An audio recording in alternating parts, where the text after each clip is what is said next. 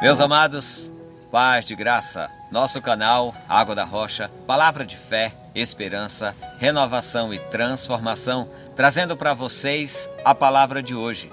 Este mês, setembro amarelo, hoje, dia 10, um marco para esta campanha. Eu estarei trazendo uma palavra com o pastor Júlio Henrique. E eu espero que essa palavra venha te ajudar de alguma forma a enxergar mais longe e a tratar com carinho, com atenção esse tema.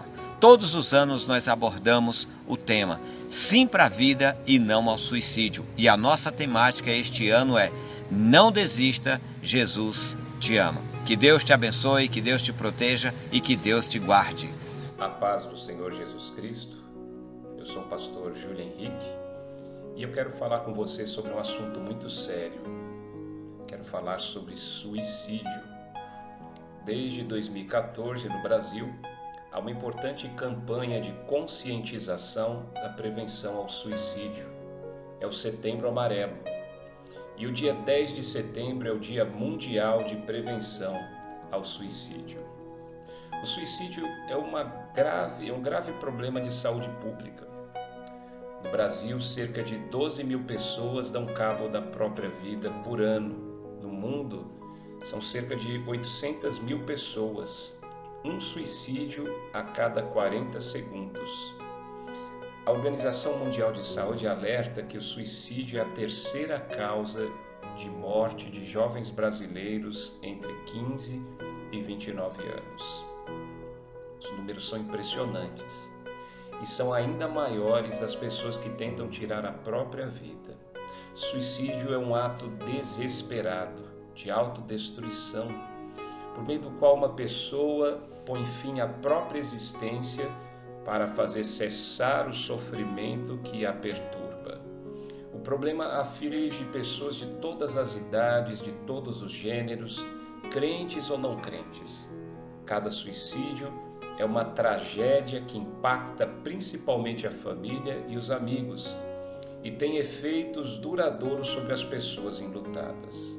O problema é complexo e apresenta muitas causas, com destaque para os chamados transtornos mentais, como a depressão, o transtorno bipolar, o abuso de álcool e de outras drogas.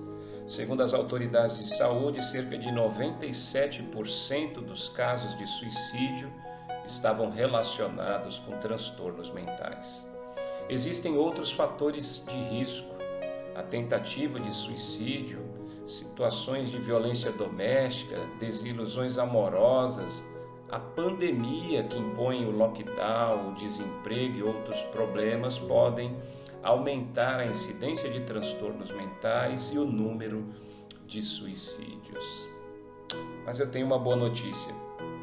O suicídio pode ser evitado na maioria dos casos. Diferente do que muitos pensam, falar de suicídio, desde que de maneira aberta e adequada, ao invés de aumentar o número, pode ajudar a prevenir a ocorrência e a superação da ideação suicida. Trate toda tentativa de suicídio com seriedade. A pessoa com ideação suicida trava uma batalha interior entre a vontade de viver e o desejo de acabar com seu sofrimento. Para ajudar, ofereça apoio.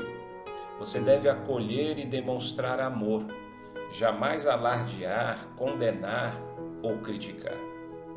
É preciso observar e ouvir, encorajar a pessoa a buscar ajuda, seja ajuda voluntária de pastores, conselheiros bíblicos, de amigos, também a ajuda profissional de psiquiatras e psicólogos.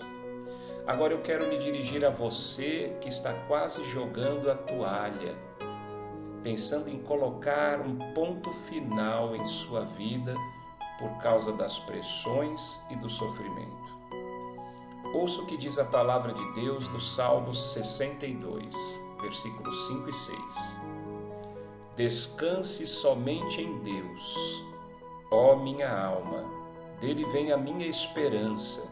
Somente Ele é a rocha que me salva. Ele é a minha torre alta, não serei abalado. Isto mesmo, De Deus vem a esperança. Você não precisa sacrificar a esperança. A insegurança, o medo e a fragilidade que você está sentindo podem ser superados em Deus por meio de Jesus Cristo. Ele é a rocha sobre a qual você pode firmar a sua vida. Jesus Cristo quer te sustentar e te dar descanso. Ele está te convidando. Em Mateus 11, 28, Jesus diz: Venham a mim todos os que estão cansados e sobrecarregados, e eu lhes darei descanso. Não desista. Suicídio não é a solução para os seus problemas. Busque ajuda em Deus e também nas pessoas que amam você. Eu quero orar por sua vida. Pai Celestial, no nome do Senhor Jesus Cristo, eu quero te agradecer por tua palavra de fé, de vida, palavra de esperança. E quero interceder por esta pessoa que está sofrendo, esta pessoa que está entristecida, esta pessoa que está aflita e angustiada diante das tempestades da vida. Visita e renova sua esperança. Concede-lhe força, meu Deus, e livra de todo mal. Leva cura, libertação e salvação em nome do Senhor Jesus Cristo. Amém. Que Deus te abençoe ricamente. Tenha paz e saúde no Senhor. Meu amigo, pastor Júlio Henrique, muito obrigado por esta palavra abençoadora. Muito obrigado pela sua dedicação, pelo seu carinho e pelo seu empenho. Que Deus te abençoe e que esta palavra alcance o coração de muito mais pessoas. E se você gostou dessa mensagem, curta, comente e compartilhe nas nossas redes sociais para que outras pessoas sejam impactadas pela palavra de Deus. Deus abençoe, até a próxima e paz de graça!